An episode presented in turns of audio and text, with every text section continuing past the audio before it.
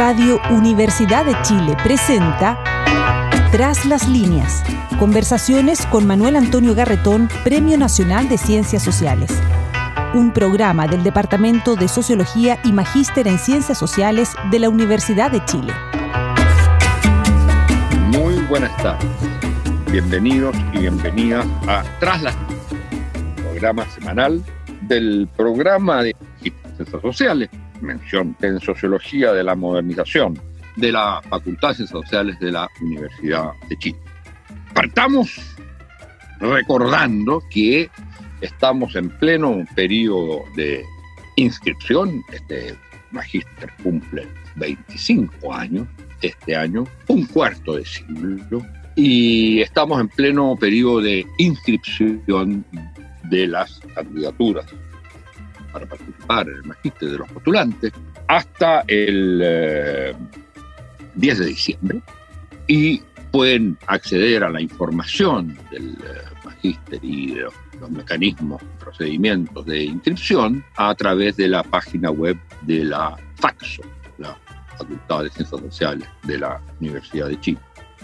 Vamos a conversar hoy día sobre uno de los temas que están muy presentes en la conversación, en el debate actual, sobre el cual hay muy distintas interpretaciones, pero que es un tema que también preocupa en prácticamente todo el mundo.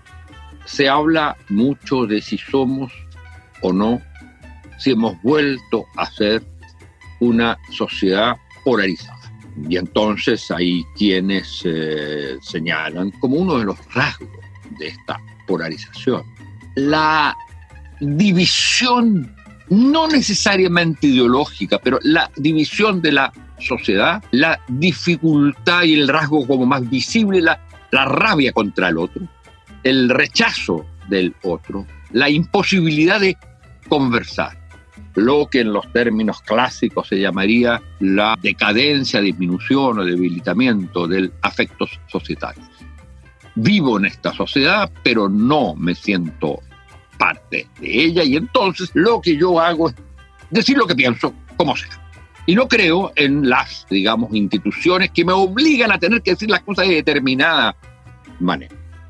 Frente a eso, hay quienes sostienen, mire, ¿sabes qué? Resulta que la sociedad no está tan polarizada. Por ejemplo, en el caso chileno, hubo la famosa polarización de los tres tercios, polarización político, tecnológica, por supuesto, y hubo la polarización, dictadura, democracia, pero hoy día, miren lo que ha pasado, un 80% en el conflicto central de la sociedad, un 80% vota en una determinada línea en dos preguntas. Entonces ya no estamos polarizados. Para conversar sobre la naturaleza de la polarización en la sociedad contemporánea y, por supuesto, lo que nos interesa mucho en América Latina y en Chile, hemos eh, invitado a uno de los más grandes sociólogos contemporáneos, a mi juicio. Sin duda, uno de los más grandes sociólogos europeos, pero de origen peruano, siendo profesor de la Universidad de París, vive ahora en Chile. Por lo tanto, es eh, latinoamericano y es entonces uno de los más grandes sociólogos latinoamericanos. Y lo que ha producido, y junto con Katia Araujo, con eh, quien trabaja en, el, eh, en uno de los núcleos eh, milenios, que se llama Autoridad y Simetría del Poder, es de enorme significación para la reflexión sobre nuestras sociedades. Danilo Martuchelli se mueve entre la teoría, la gran teoría, y entonces debate, discute con los grandes teóricos de la sociología, de la sociedad, de las ciencias sociales, y al mismo tiempo se mueve en el plano que algunos llamarían micro de la investigación rigurosa de tipo fundamentalmente cualitativa, pero eh, que tiene que ver con la subjetividad de las personas. De hecho, hay un paso, en cierto modo, aunque no es exactamente así, este paso lo ilustra uno de sus libros, que se llama Cambio de rumbo, y donde lo que busca es entender lo que le pasa a la gente y tiene junto con Katia Araujo, un libro muy importante sobre si existen individuos en el sur y cómo se da la conformación, la condición de los individuos. los procesos de individuación, de individualización en el caso chileno. los trabajos de, de Danilo tienen una gran y es que son de alguna manera acumulativos. Nunca se repiten, pero va acumulando lo que ha dicho el anterior. Producto de sus eh, investigaciones anteriores sobre la subjetividad, entonces ha, publicado un artículo reciente sobre las nuevas polarizaciones, las polarizaciones contemporáneas, distintas a las tradicionales. Y sobre eso queremos conversar para ver cómo pensamos lo que ocurre en nuestra sociedad, en la sociedad chilena. Muy bienvenido, Danilo. Muchas gracias por tu presencia acá. Y partamos por esto de que estamos en presencia de un nuevo tipo de polarización, que las polarizaciones clásicas, ideológicas, no han desaparecido, pero de alguna manera se subsuman, voy a usar una palabra mía, en las nuevas polarizaciones que son de la sociedad. En concreto, tú hablas del paso de la polarización ideológica a la polarización de las convicciones. Y entonces quisiera que nos digas algo sobre eso. Muchas gracias, Manuel Antonio, por la, por la presentación. Lo que, lo que ese artículo trata de desarrollar, lo has presentado muy bien al comienzo del programa, es afirmar que ha habido una suerte de tendencias donde durante mucho tiempo las sociedades latinoamericanas, pero en otras partes del mundo fue similar, estuvieron profundamente divididas por universos ideológicos, casi irreconciliables. No es necesario pensar ahí hasta la Guerra Fría, pero desde mediados del siglo XIX, entre conservadores, liberales, socialistas, eh, las oposiciones eran extremadamente grandes. En América Latina, liberales y conservadores marcaron todo el siglo XIX y buena parte de la primera mitad del siglo XX creando en torno a ideologías políticas verdaderos grupos en donde la comunicación entre los grupos era difícil porque se pertenecía a redes, todo esto reforzado por clivajes de clase extremadamente acentuados. Durante mucho tiempo en América Latina los colegios eran marcador de clase muy evidente, como eran los barrios de residencia y como eran las sociabilidades o el consumo. Esto hizo que durante largo tiempo eh, las principales polarizaciones hayan sido pensadas por los científicos políticos y sociales desde los universos ideológicos. Me parece que todo esto no ha desaparecido, obviamente, pero creo que en las últimas décadas, progresivamente, a medida que las divisiones sociales se transformaban, en donde hay cada vez trayectorias personalizadas, cada vez más heterogéneas, los individuos se encuentran confrontados a un universo de polarización distinto en donde el foco no se encuentra más en el sistema político, sino en las experiencias personales, en lo que creo que se puede llamar la era de las convicciones personales. Es decir, todos tenemos cada vez más adhesiones muy fuertes a lo que consideramos son nuestras ideas personales. Y este mundo de convicciones nos vuelve intolerante de toda otra manera con respecto a las opiniones de otras personas. Lo que dijiste muy bien en su momento, suerte de irritaciones, de rabia, de hartazgo a los otros, que son universos autónomos con respecto al propio clivaje político. Si rezamos el caso de América Latina, hoy en día hay sociedades poco polarizadas ideológicamente, pero altamente divididas y polarizadas a causa de estas irritaciones interpersonales cada vez. Iba a decir que en el corazón de este fenómeno creo que se encuentra un cambio radical, que lo social se ha vuelto cada vez más personal. Nos sentimos cada vez más concernidos por aquello que toca nuestras sociedades, aquello que corresponde a nuestros colectivos y al mismo tiempo esto refleja un enrolamiento coercitivo cada vez más fuerte en nuestras vidas personales en sociedades en las cuales muchas veces no adherimos a la evolución general de la sociedad en la que estamos viviendo. El resultado un sentimiento rabia. Esa personalización de la sociedad, digamos.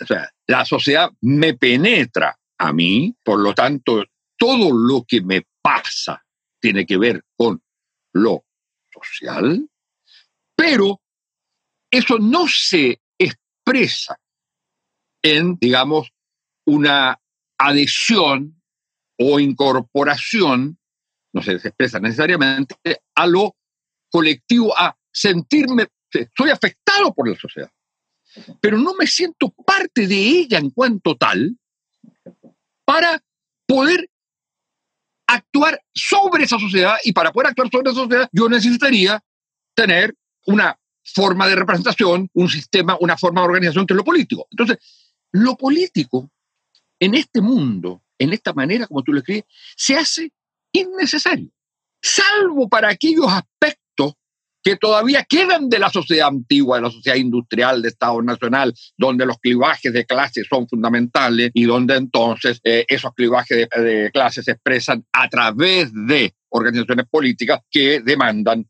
al Estado no solo que el Estado resuelva problemas, sino también tratar de dirigir el Estado. Esa conexión visceral entre la vida de la gente y lo político desaparece, porque desaparece de alguna manera. Si esto fuera estrictamente así, como bien lo dices tú, no ha desaparecido lo anterior, pero si lo tomamos, como dirían los sociólogos, como tipo ideal aislado, esta nueva sociedad, ahí no tenemos ya espacio para la política. La política soy yo y mis problemas.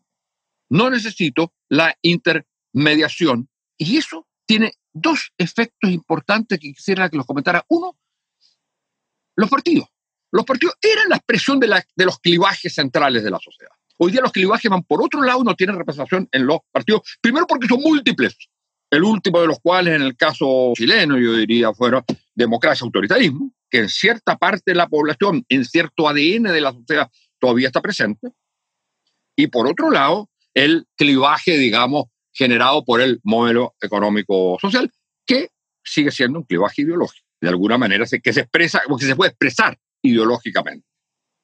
Pero los partidos ya no lo expresan. Entonces, hay por un lado un problema con los partidos que no pueden expresar clivaje, y eso lleva a la pregunta más, más de fondo. ¿Cómo pensar la democracia en esta sociedad donde lo social es personal y donde de alguna manera yo no necesito representación, estructuras partidarias, ni sociedad misma?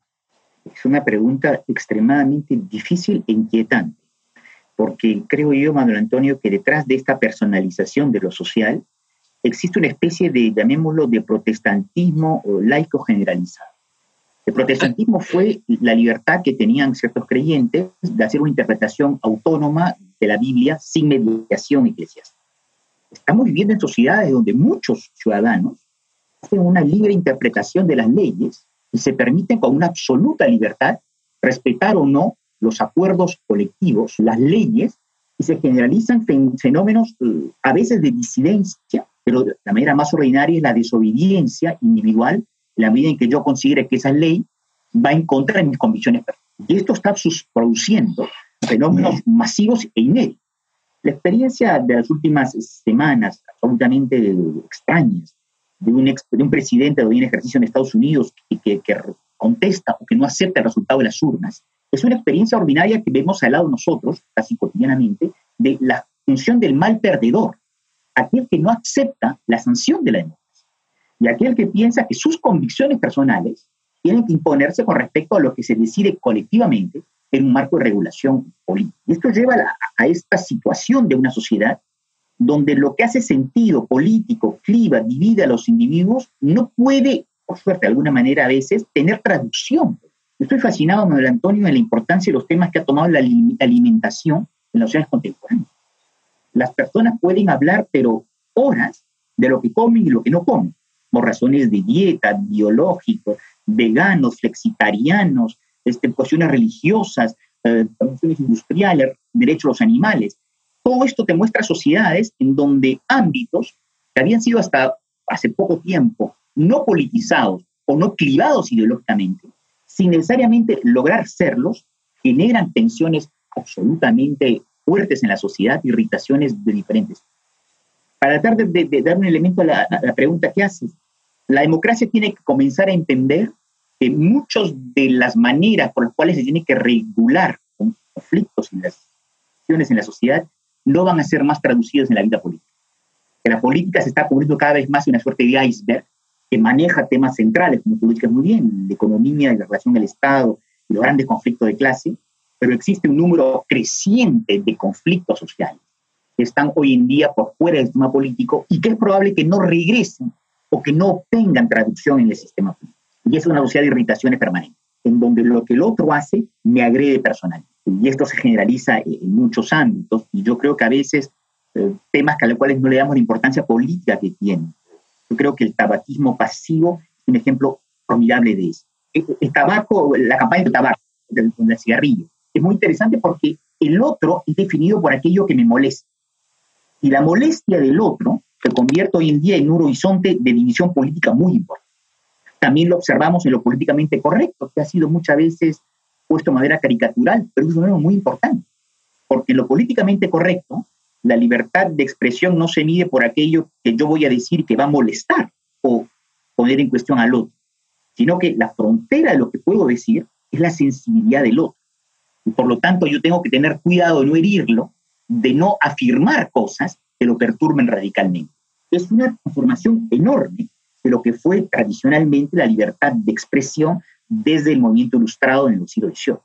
Bueno, y eso significa, de alguna manera, necesariamente una escisión progresiva respecto de lo político y lo social, porque cuando tú dices, si lo político va a seguir circunscrito a grandes conflictos, temas, etcétera, pero esa manera de resolver los conflictos a través de la oposición o el acuerdo entre partidos políticos va a tener muy poco que ver con, y está teniendo muy poco que ver con la demanda de la sociedad.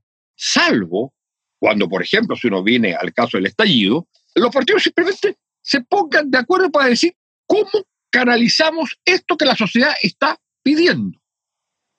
Y de alguna manera ocurre una inversión en el tipo de relación entre eh, lo político y lo social porque manda lo social, pero a su vez lo político puro, sin ninguna pregunta directa a lo social, sino más bien entendiendo el reclamo a lo social, devuelven una propuesta, que es un, acuerdo, enteramente tomado por los partidos políticos, tomando en cuenta, por supuesto, lo que estaba ocurriendo en la sociedad, lo devuelven a la sociedad y la sociedad lo acepta.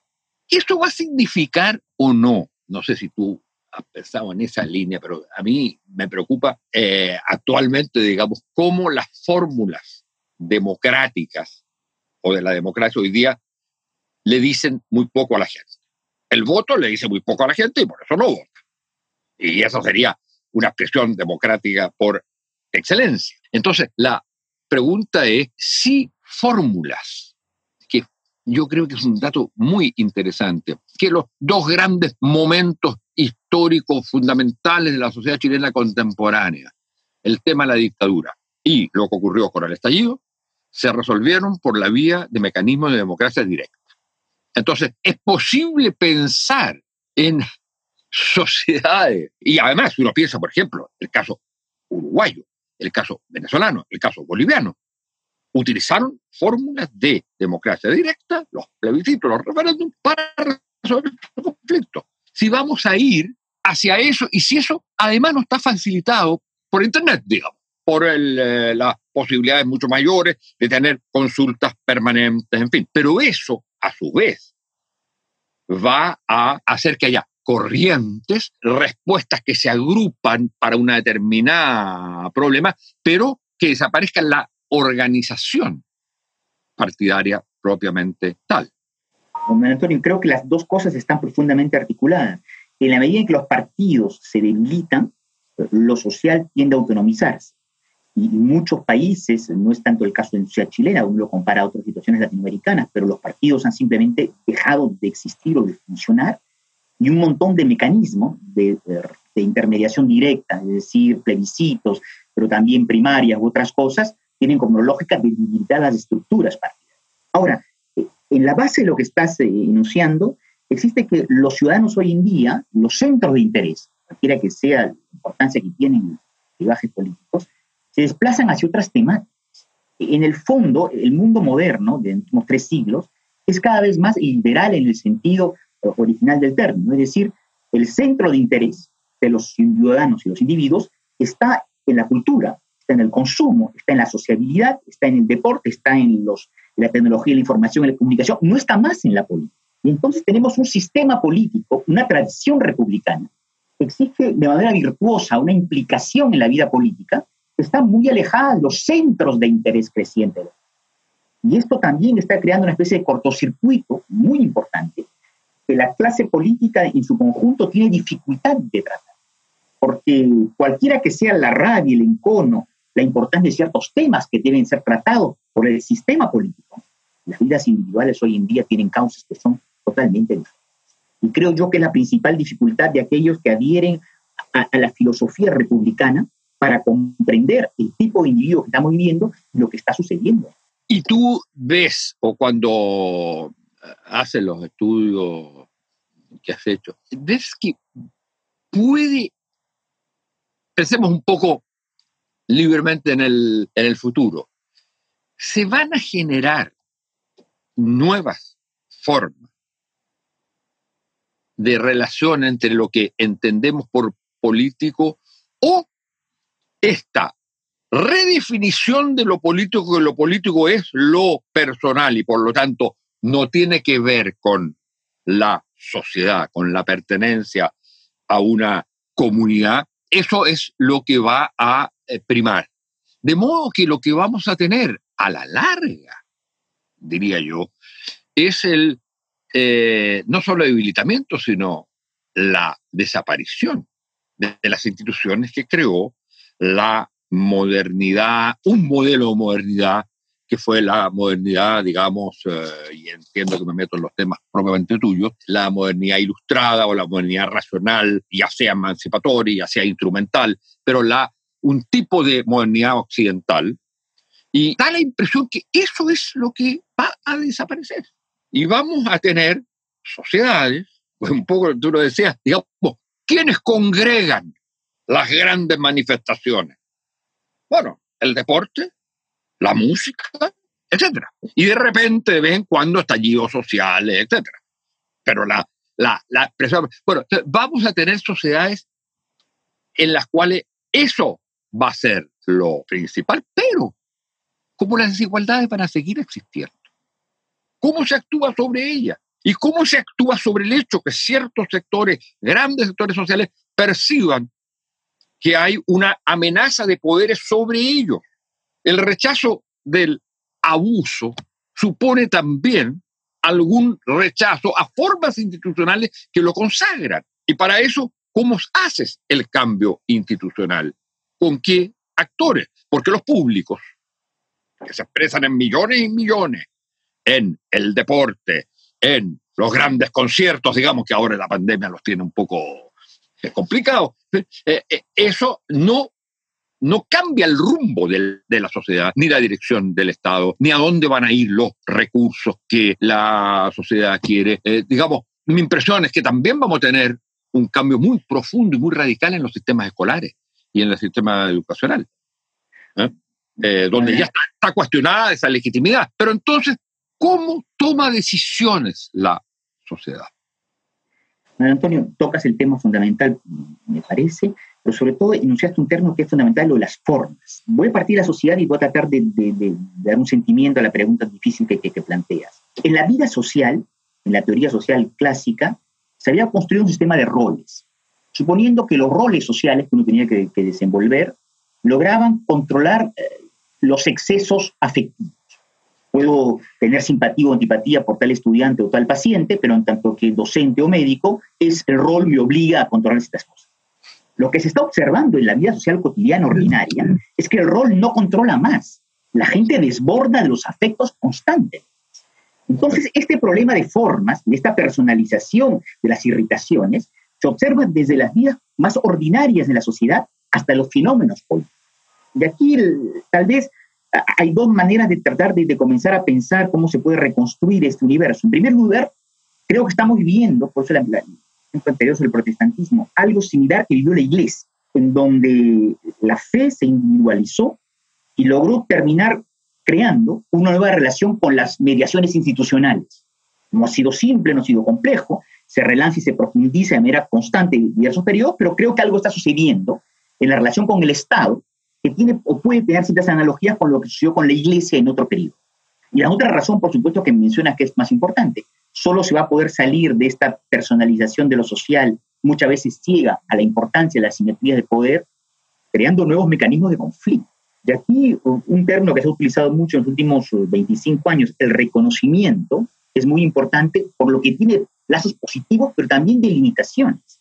Porque el reconocimiento, una política de inclusión por uh, una especie de consideraciones identitarias, nunca va a poder reemplazar la actividad y la violencia de los conflictos en la sociedad. Pero estamos en ese momento en donde somos cada vez más conscientes de un viejo universo de representación política que no da más forma a la globalidad de los conflictos sociales y al mismo tiempo al ingreso a una sociedad que tiene que encontrar nuevos mecanismos de intermediación. No puedo dejar de, antes de terminar, de volver a preguntarte, una de las grandes cuestiones que se dijo en la época final, que ya está muriendo, de la sociedad de Estado Nacional, la sociedad industrial de Estado Nacional, eh, de, la, de su democracia, fue, digamos, la crítica a la democracia representativa en términos de democracia participativa y de democracia deliberativa. Eh, yo insisto que la ha aparecido una cuarta dimensión, que, que tiene un componente generacional muy importante, que es la democracia expresiva, y que es uno de los etos democráticos principales para el mundo de los jóvenes. Lo que importa es, la democracia consiste en poder expresar eh, ni siquiera diría yo en comunicar. Yo estoy convencido que las redes digitales no sirven para comunicar, sirven para expresar eh, básicamente lo que, lo que uno quiere. Pero entonces, este componente, ¿dónde se va a poder hacer el debate, la conversación, la deliberación? Este componente de democracia deliberativa, que parece fundamental, porque finalmente tú puedes mantener democracias representativas a través del voto, participativa, formas de organización que intervengan en ciertas decisiones, por ejemplo, directas, pero ¿dónde o cómo se hace la conversación en la sociedad que antes se hizo en los parlamentos, también se hizo en el debate público intelectual, también las organizaciones y los partidos eran elementos de, de democracia, de discusión, de conversación, de planteamiento de ideas. Hoy día, ¿dónde cuál es el espacio en que eso se puede producir. Pregunta tan difícil como las anteriores. Digamos que hay que rehabilitar el arte de la conversación, algo que fue muy trabajado en el siglo XVIII y después se perdió. Y segundo, aceptar que vivimos en un espacio público donde hay lugares de aparición en las redes sociales, lugares de intercambio que no son deliberativos, que son más expresivos para retomar tu expresión y que hoy en día forman parte de la manera como pensamos las intervenciones en el ámbito público. No solamente tener cinco minutos de gloria como de fama, como dijo Andy Warhol, sino tener un sentimiento de reconocimiento porque se participa de una conversación colectiva. Danilo, es una pena tener que cortar esta conversación y te quiero agradecer tu presencia. Ha sido una conversación con Danilo Martuchelli. Muchas gracias por tu venida a este programa. Radio Universidad de Chile presentó Tras las líneas. Conversaciones con Manuel Antonio Garretón, Premio Nacional de Ciencias Sociales. Un programa del Departamento de Sociología y Magíster en Ciencias Sociales de la Universidad de Chile.